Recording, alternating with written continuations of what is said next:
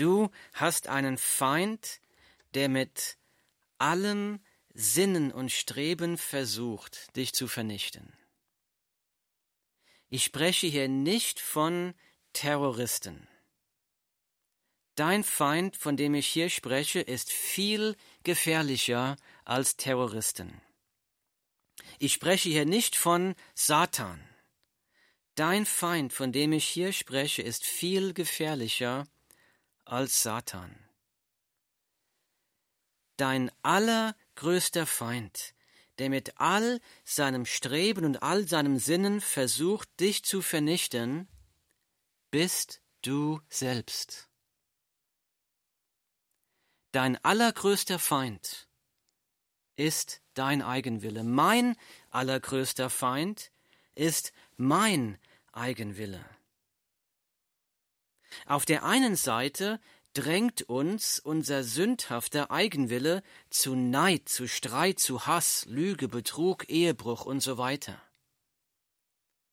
Und auf der anderen Seite redet uns unser sündhafter Eigenwille ein, dass das alles keine Sünde ist. Wir bagatellisieren das, wir sagen, der hat das doch verdient. Oder das war doch nur eine Notlüge.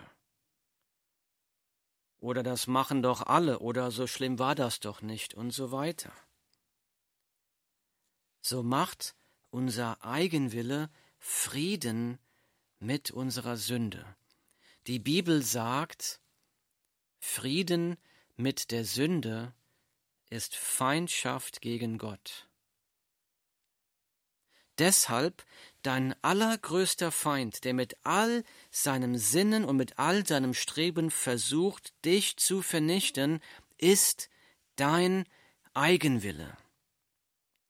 Das gilt auch für wiedergeborene Christen. Die Bibel berichtet von einem Mann, dessen Eigenwille ihn ins Verderben gebracht hat. Sein Name ist Kain. Lasst uns von den Fehlern dieses Mannes lernen. Lasst uns von Gottes Wort lernen, wie wir mit Gottes Hilfe den Sieg über unseren größten Feind, unseren Eigenwillen gewinnen können. Hier kommen also jetzt acht Strategien, wie wir mit Gottes Hilfe über unseren größten Feind, unseren Eigenwillen, siegen können. Lasst uns dazu in 1. Mose Kapitel 4, Verse 1 bis 5 aus der Bibel lesen. Ich lese. Und Adam erkannte seine Frau Eva, und sie wurde schwanger und gebar den Kain. Und sie sprach, ich habe einen Mann erworben mit der Hilfe des Herrn. Und weiter gebar sie seinen Bruder Abel, und Abel wurde ein Schafhirte, Kain aber ein Ackerbauer. Und es geschah nach geraumer Zeit, dass Kain dem Herrn ein Opfer darbrachte von den Früchten des Erdbodens. Und auch Abel brachte ein Opfer dar von den Erstlingen seiner Schafe und von ihrem Fett.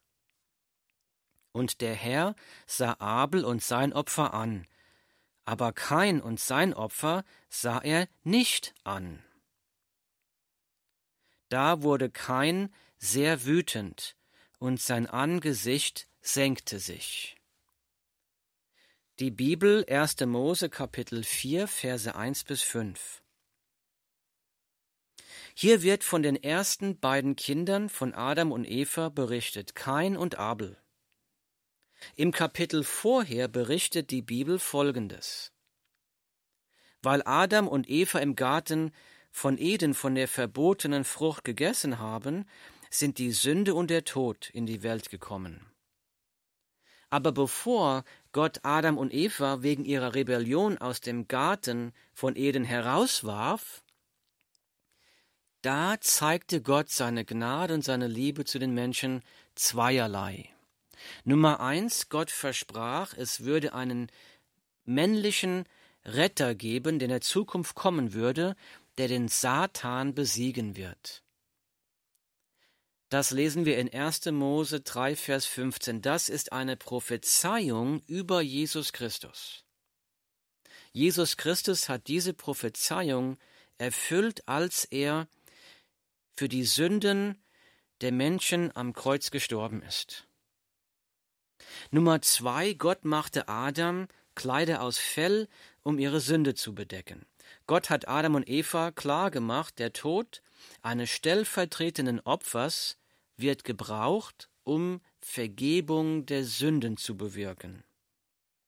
Das ist auch ein zweites vorausschauendes Bild auf unseren Retter, Jesus Christus, der stellvertretend für deinen meine Sünden am Kreuz gestorben ist.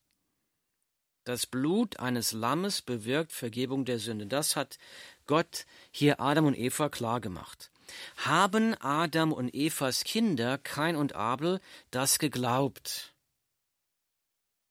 In Vers 4 lesen wir, und das habe ich gerade gelesen vorhin, und auch Abel brachte ein Opfer dar von den Erstlingen seiner Schafe und von ihrem Fett. Abel hat offensichtlich die Lämmer geschlachtet, um das Fett zu opfern. Abel hat offensichtlich Gottes Wort ernst genommen. Abel hat Gott geglaubt. Deshalb hat Abel stellvertretend für sich und für seine Sünden Tiere geopfert. Die Bibel sagt, dass Gott dieses Opfer angenommen hat. In Vers 3 lesen wir, und es geschah nach geraumer Zeit, dass kein Kain dem Herrn ein Opfer darbrachte von den Früchten des Erdbodens. Kain hat Gott ein Opfer davon gebracht, was auf seinen Feldern gewachsen ist. Kain hat nicht das gebracht, was Gott für die Vergebung verlangt. Kain hat nicht geglaubt, dass er ein stellvertretendes Tieropfer für seine Sünden braucht. Vielleicht hat sich kein gedacht, was für eine Rolle spielt schon, was ich opfere, Hauptsache, ich opfere Gott irgendetwas. Das höre ich immer wieder. Jemand sagt, ich brauche keinen Jesus, ich brauche keine Bibel, ich gehe sonntags in den Wald, da treffe ich Gott. Und so versuchen wir unseren eigenen Weg zu Gott zu schaffen. Kein hat Gottes Wort auch nicht ernst genommen, kein hat versucht, sich seinen eigenen Weg zu Gott zu bauen. Und das Resultat lesen wir in Vers 4 und 5. Und der Herr sah Abel und sein Opfer an, aber kein und sein Opfer sah er nicht an. Die Bibel sagt, Gott sah kein und sein Opfer nicht an. Kein und sein Eigenwille unterschätzten die Notwendigkeit zum Gehorsam zu Gottes Wort. Also Strategie für uns, wenn wir unseren Eigenwillen mit Gottes Hilfe besiegen wollen, dann Nummer eins, unterschätze nicht die Notwendigkeit zum Gehorsam zu Gottes Wort. Verlass dich auf Gottes Wort und tu, was es sagt. Wie konnte Kains Eigenwille ihn dazu überreden, dass es nicht notwendig sei, Gott Wort für Wort zu gehorchen? Wie kam Kain auf den Gedanken, dass Gemüse ein akzeptables Opfer für Sünde sein könnte?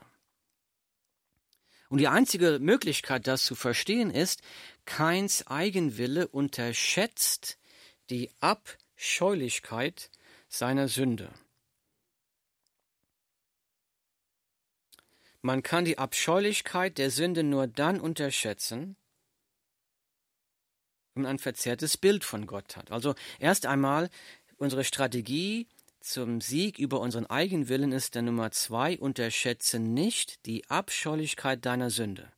Ich erkläre gleich, was ich damit meine das hängt auch mit der Heiligkeit Gottes zusammen. Also man kann die Abscheulichkeit der Sünde nur dann unterschätzen, wenn man ein verzerrtes Bild von Gott hat.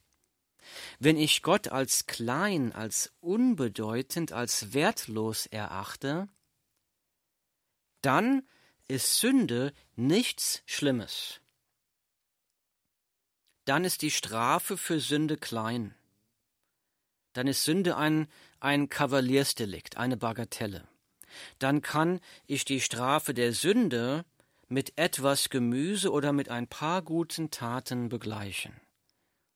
Wir können aber nur so denken, wenn wir den Wert und die Heiligkeit Gottes unterschätzen. Kein, keins Eigenwille unterschätzt die Heiligkeit Gottes. Wenn du über deinen Eigenwillen mit Gottes Kraft Sieg erlingen willst, dann unterschätze nicht die Heiligkeit Gottes. So warum sage ich das? Warum sollen wir nicht die Abscheulichkeit der Sünde und nicht die, die Heiligkeit Gottes unterschätzen? Hier ist warum. Erst wenn ich erkenne, wie wertvoll und wie heilig Gott ist, erst dann bin ich in der Lage zu erkennen, wie groß die Strafe für meine Sünde eigentlich sein muss. Ich will das mal mit einem Beispiel erklären. Nehmen wir an, du würdest mit einem Schlüssel in den Wald gehen und irgendeinen Stein auf dem Waldweg aufheben und diesen Stein mit dem Schlüssel total zerkratzen. Du würdest dafür wahrscheinlich nicht bestraft werden, weil dieser Stein absolut keinen Wert hat. So, jetzt mach mal genau das Gleiche, bloß statt einen Stein zu zerkratzen, zerkratze jetzt mal einen zehn Jahre alten Kleinwagen deines Nachbarn. Jetzt würde es schon etwas mehr Ärger für dich geben, weil dieses Auto schon ein paar tausend Euro wert ist. Jetzt gibt's schon Ärger. Aber nehmen wir einmal an, du würdest jetzt die gleiche Tat begehen, aber diesmal würdest du mit dem gleichen Schlüssel einen brandneuen Luxus-Sportwagen beim Autohändler total zerkratzen. Und jetzt gibt es schon mächtig Ärger. Warum? Weil dieses Auto zigtausende Euro wert ist. Nehmen wir weiter an, du würdest jetzt etwas zerkratzen, das einen unendlich großen Wert besäße. Dann wäre auch deine Strafe unendlich groß. Obwohl wir in all diesen Gedankenbeispielen immer die gleiche Straftat begangen haben, wir haben etwas mit dem Schlüssel zerkratzt, war die Strafe unterschiedlich. Warum? Weil der Wert des zerkratzten Gegenstandes die Höhe der Strafe bestimmt. Je wertvoller der Gegenstand ist, den du zerkratzt, je größer wird deine Strafe ausfallen. Und genauso mit Gott. Gott ist unendlich wertvoll. Gott ist das Kostbarste, was es gibt. Gott ist herrlich. Er ist der Schöpfer des Universums. Gott ist heilig. Alles, was existiert, wurde von ihm geschaffen. Auch du. Jede Lüge, jedes egoistische Denken, jeder Neid, jeder Streit, jedes Mal, wenn ich lästere, ist das eine Sünde gegen den unendlich wertvollen und den unendlich heiligen Schöpfer des Universums. Deshalb verdient jede Sünde eine unendlich große Strafe. Eine ewige, unendlich große Strafe. Die Hölle. Jetzt ist die Frage, wie kann ich eine unendlich große Strafe abarbeiten? Kein hat das versucht mit etwas Gemüse. Er war sich offensichtlich nicht bewusst, wie viel Schuld auf ihm lag. Manche andere versuchen es mit religiöser Leistung. Andere versuchen es mit guten Taten. Diesen Menschen ist nicht bewusst, welche Schuldenlast auf ihnen liegt. Deshalb, wenn du deinen Eigenwillen besiegen musst, willst mit Gottes Kraft, dann unterschätze nicht, die Abscheulichkeit der Sünde und überschätze nicht, unterschätze nicht die Heiligkeit Gottes. Die Bibel sagt, eine unendlich große Strafe kann nur von einem unendlich großen Gott getilgt werden. Das heißt, wir müssen von der Strafe gerettet werden. Wir sind hilflos, wir können das gar nicht abarbeiten. Und deshalb hat Gott in seiner großen Gnade seinen eingeborenen Sohn, seinen einzigen Sohn, Jesus Christus, den Sohn Gottes, auf die Welt geschickt, damit Jesus Christus, Gott selbst, am Kreuz für deine, für meine Sünden gestorben ist.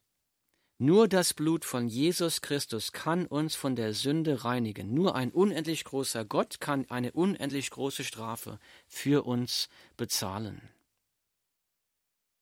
Wenn wir uns bewusst sind, wie abscheulich unsere Sünde vor Gott ist und wie groß die Strafe für Sünde ist, wie können wir dann Frieden mit der Sünde machen? Deshalb, ist es absolut notwendig, dass wir Gott flehen müssen, Gott, hilf mir, meine Sünde nicht zu unterschätzen. Und hilf mir nicht, deine Heiligkeit zu unterschätzen, hilf mir dabei. Obwohl kein Gott bis zu diesem Zeitpunkt hier ungehorsam gewesen ist, spricht Gott jetzt mit ihm. In seiner Gnade und seiner Liebe zu Kain will Gott versuchen, Kain zur Umkehr zu ermuntern. Ich lese weiter im Text in dem nächsten Vers, Vers 6. Und der Herr sprach zu Kain, Warum bist du so wütend? Und warum senkt sich dein Angesicht? Ist es nicht so, wenn du Gutes tust, so lauert die Sünde vor der Tür, und ihr Verlangen ist auf dich gerichtet. Du aber sollst über sie herrschen. Die Bibel 1. Mose Kapitel 4, Verse 6 und 7. So hier spricht jetzt Gott zu Kain und will versuchen, ihn zur Umkehr zu bewegen, und er sagt, ist es nicht so, wenn du Gutes tust, so darfst du dein Haupt erheben. Andere Übersetzungen schreiben das, wenn du Recht tust, so darfst du dein Haupt erheben. Mit anderen Worten, Du weißt doch, was das rechte Opfer ist. Wenn du das rechte Opfer opferst, ein stellvertretendes Tieropfer, wenn du das opferst, was ich verlange, dann werde ich auch dein Opfer annehmen. Also wusste kein, was zu tun war. Gott will ihn also liebend auf den rechten Weg führen, aber Gott warnt ihn auch, denn er sagt weiter, wenn du aber nicht Gutes tust, so lauert die Sünde vor der Tür, und ihr Verlangen ist auf dich gerichtet. Du aber sollst über sie herrschen. Gott sagt, wenn du aber nicht das rechte Opfer bringst, dann lauert die Sünde vor der Tür. Das heißt, die Sünde, der, der sinnvolle Eigenwille eines Menschen, der lauert das lauert für, für uns und es will uns beherrschen. Es will uns beherrschen. Gottes Gnade warnt kein Achtung, die Sünde lauert. Kehr um, bring das rechte Opfer, damit du über die Sünde herrschen kannst.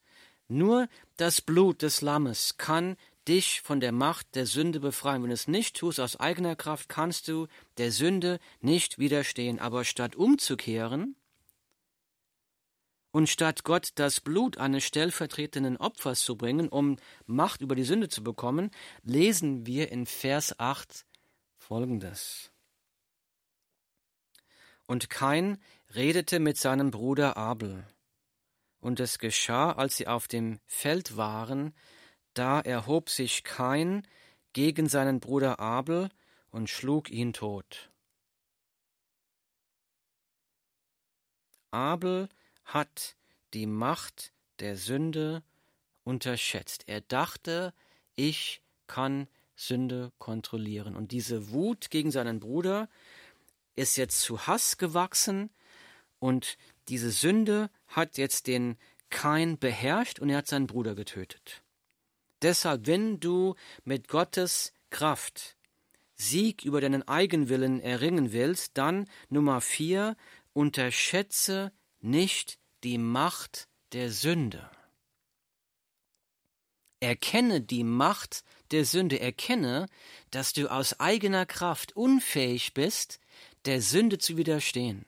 Erkenne, dass du dabei die Hilfe Gottes brauchst. Erkenne, dass du die Kraft zur Sündenbekämpfung im Blut des Opferlammes brauchst, in Jesus Christus. Die Bibel sagt, in Jesus. Jesus hat uns von der Schuld der Sünde befreit und Jesus befreit uns auch von der Macht der Sünde und durch Jesus Christus werden wir auch mit dem Heiligen Geist erfüllt, wenn wir zu Jesus kommen und ihm unser Leben schenken.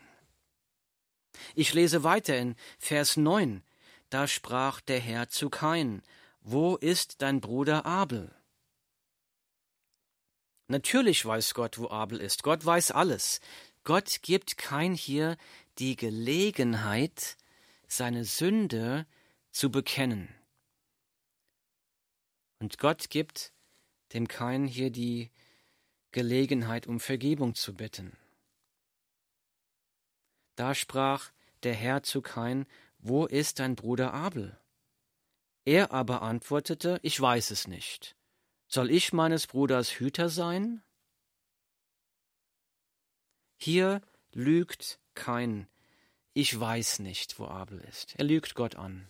Man kann Gott nichts vorlügen, man kann Gott nichts vormachen, Gott weiß alles.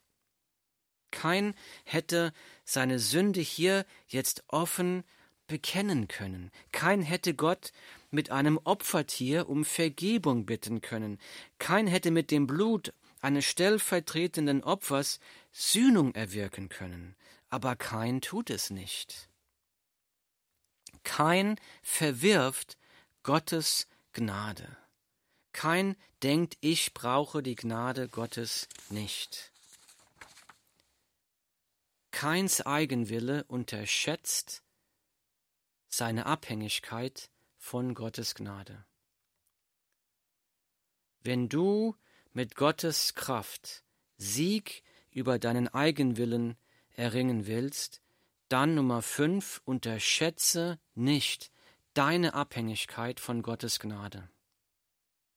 Unterschätze nicht deine Abhängigkeit von Gottes Gnade. Wir müssen tagtäglich erkennen und bekennen, ich brauche die Gnade Gottes.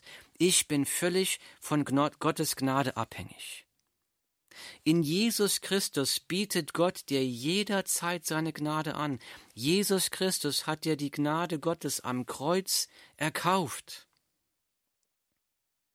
Jesus Christus hat dir am Kreuz folgendes Versprechen von Gott erkauft. Da sagt das Wort Gottes, wenn wir aber unsere Sünden bekennen, so ist er treu und gerecht, dass er uns die Sünden vergibt und uns reinigt von aller Ungerechtigkeit. Die Bibel 1. Johannes 1.9 Unterschätze nicht deine Abhängigkeit von Gottes Gnade. Gott will dir seine Gnade schenken in Jesus Christus, aber komm und komm zu ihm und bekenne, ich brauche deine Gnade, ohne deine Gnade bin ich verloren. Ich lese weiter im nächsten Vers, in Vers 10. Gott aber sprach, was hast du getan? Horch, die Stimme des Blutes deines Bruders schreit zu mir von dem Erdboden. Und nun sollst du verflucht sein von dem Erdboden hinweg, der seinen Mund aufgetan hat, um das Blut deines Bruders von deiner Hand zu empfangen. Wenn du den Erdboden bebaust, soll er dir künftig seinen Ertrag nicht mehr geben, ruhelos und flüchtig sollst du sein auf der Erde. Die Bibel 1. Mose, Kapitel 4, Verse 10 bis 12. Jetzt wird kein gerichtet. Das ist aber immer noch ein Gnadengericht Gottes. Gott hätte das Recht, kein jetzt zu töten, ihn in die Hölle zu werfen. Warum macht Gott das nicht? Warum lässt Gott den Kain jetzt am Leben? Wir finden die Antwort dazu im Neuen Testament. Wir lesen da, weil Gott nicht will, dass jemand verloren gehe, sondern dass jeder Raum zur Umkehr habe. Die Bibel 2. Petrus Kapitel 3, Vers 9. Gott will nicht, dass jemand verloren geht. Gott will nicht, dass du verloren gehst. Er will, dass jeder Mensch die Gelegenheit hat, umzukehren und die Gnade, die er in Jesus Christus anbietet, zu empfangen. Aber statt dies das zu tun, antwortet Kain in Vers 13 im nächsten Vers, und Kain sprach zum Herrn, meine Strafe ist zu groß, als dass ich sie tragen könnte. Meine Spra Strafe ist zu groß, als dass ich sie tragen könnte. Wir sehen hier keine Reue, keine Umkehr. Wir sehen bloß, dass sich kein über die Härte der Strafe beschwert. Er sieht nicht die Gnade Gottes darin. Er meckert über die, über die Härte der Strafe, denn kein redet weiter im nächsten Vers. Siehe, du vertreibst mich heute vom Erdboden, und ich muss mich vor deinem Angesicht verbergen und ruhelos und flüchtig sein auf der Erde. Und es wird geschehen, dass mich totschlägt, wer mich findet. Also er sagt, du vertreibst mich von dem Erdboden, also von seinem Ackerfeld, ich muss mich vor deinem Angesicht verbergen und ich muss ruhelos und flüchtig sein auf der Erde. Und dann sagt er, und es wird geschehen, wer mich findet, wird mich totschlagen. Kein hat mit einer solch harten Strafe nicht gerechnet. Warum nicht? Keins Eigenwille unterschätzt Gottes Gerechtigkeit. Gottes Gerechtigkeit verlangt, dass Gott jede Strafe, jede Sünde bestraft. Entweder bestraft Gott jede Sünde hier, aber dass die, die Gerechtigkeit Gottes wird erst am Tag des Gerichts völlig offensichtlich sein. Und wenn du mit Gottes Hilfe Sieg über deinen Eigenwillen erringen möchtest, dann Nummer sechs, unterschätze nicht Gottes Gerechtigkeit. Weil kein die Gerechtigkeit Gottes unterschätzt hatte, hat er auch die vernichtenden Konsequenzen der Sünde unterschätzt. Mit anderen Worten, Keins Eigenwille unterschätzt die vernichtenden Konsequenzen der Sünde. Wenn du mit Gottes Kraft Sieg über deinen Eigenwillen erringen willst, dann Nummer sieben, unterschätze nicht die vernichtenden Konsequenzen der Sünde.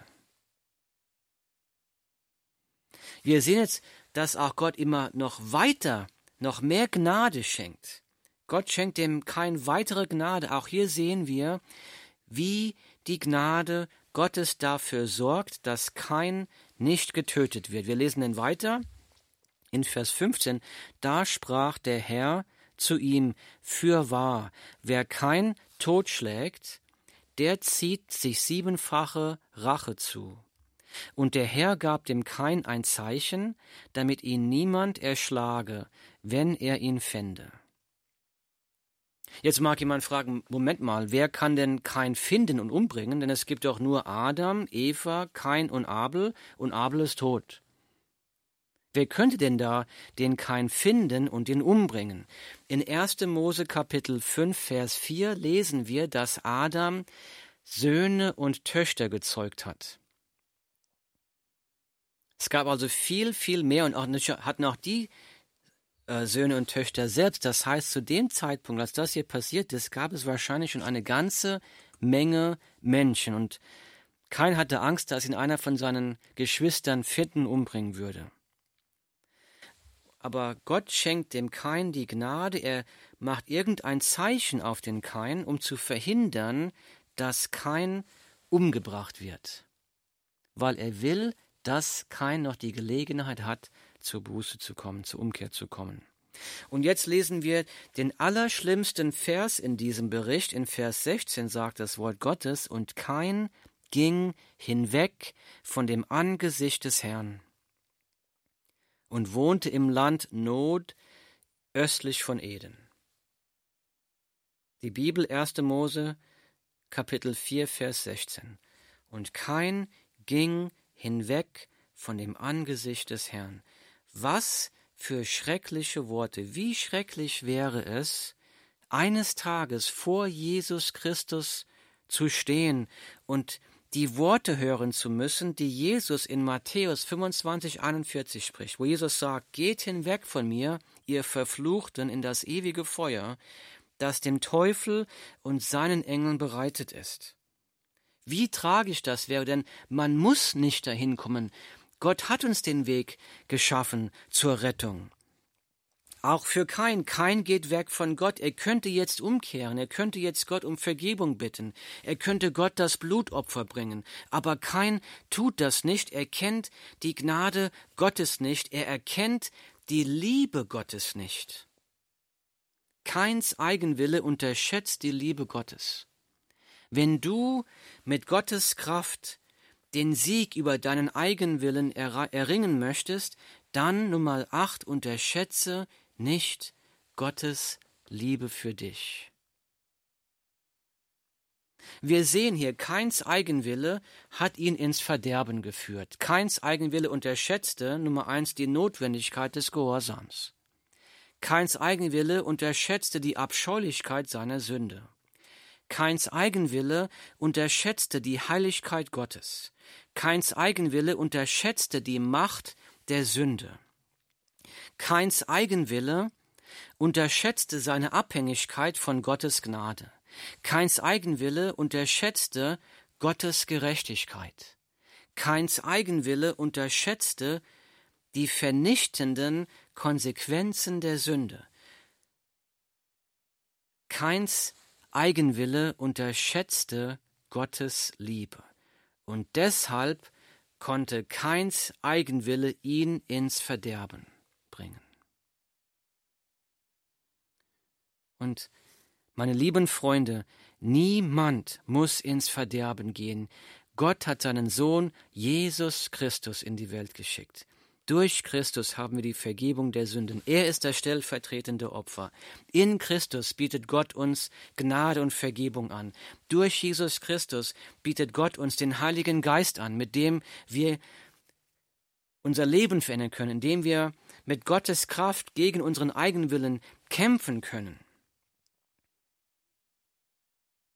So komm zu Jesus, erkenne deine Abhängigkeit an Gottes Gnade, komm zu ihm, übergib ihm dein Leben, lass ihn dein Leben leiten und führen. Du wirst es nicht bereuen. Himmlischer Vater, Herr, wir kommen zu dir, wir bekennen, dass unser Eigenwille gegen dich kämpft, dass unser Eigenwille dich nicht will, unser Eigenwille will nicht deinen Weg gehen, unser Eigenwille will dir nicht gehorsam. Vergib uns dafür, Vater. Herr, wir danken dir, dass du uns trotzdem liebst, dass du deshalb deinen Sohn Jesus Christus in die Welt geschickt hast, um uns von der Schuld und von der Macht der Sünde zu befreien. Wir danken dir, dass das Blut von Jesus uns von der Schuld und von der Macht der Sünde befreit. Herr, ich bitte dich für alle, die dir jetzt zuhören, die noch nicht die Entscheidung getroffen haben, Jesus Christus nachzufolgen, die noch nicht die Entscheidung getroffen haben, ich will meine Schuld bekennen, ich möchte die Gnade, die Gott mir in Christus anbietet, annehmen, ich will Jesus nachfolgen, dass du das in diesen Menschen bewirkst, dass du sie erweckst, dass du sie zum lebendigen Glauben bringst. Und dass du die Gotteskinder, die das schon gemacht haben, dass du sie durch deinen Heiligen Geist ermutigst, zurüstest. Dass wir so leben, wie es dir wohlgefällig ist, mit deiner Kraft, dass du uns segnest, dass wir deinen Namen durch unser Leben verherrlichen. Das bitte ich im Namen von Jesus Christus. Amen.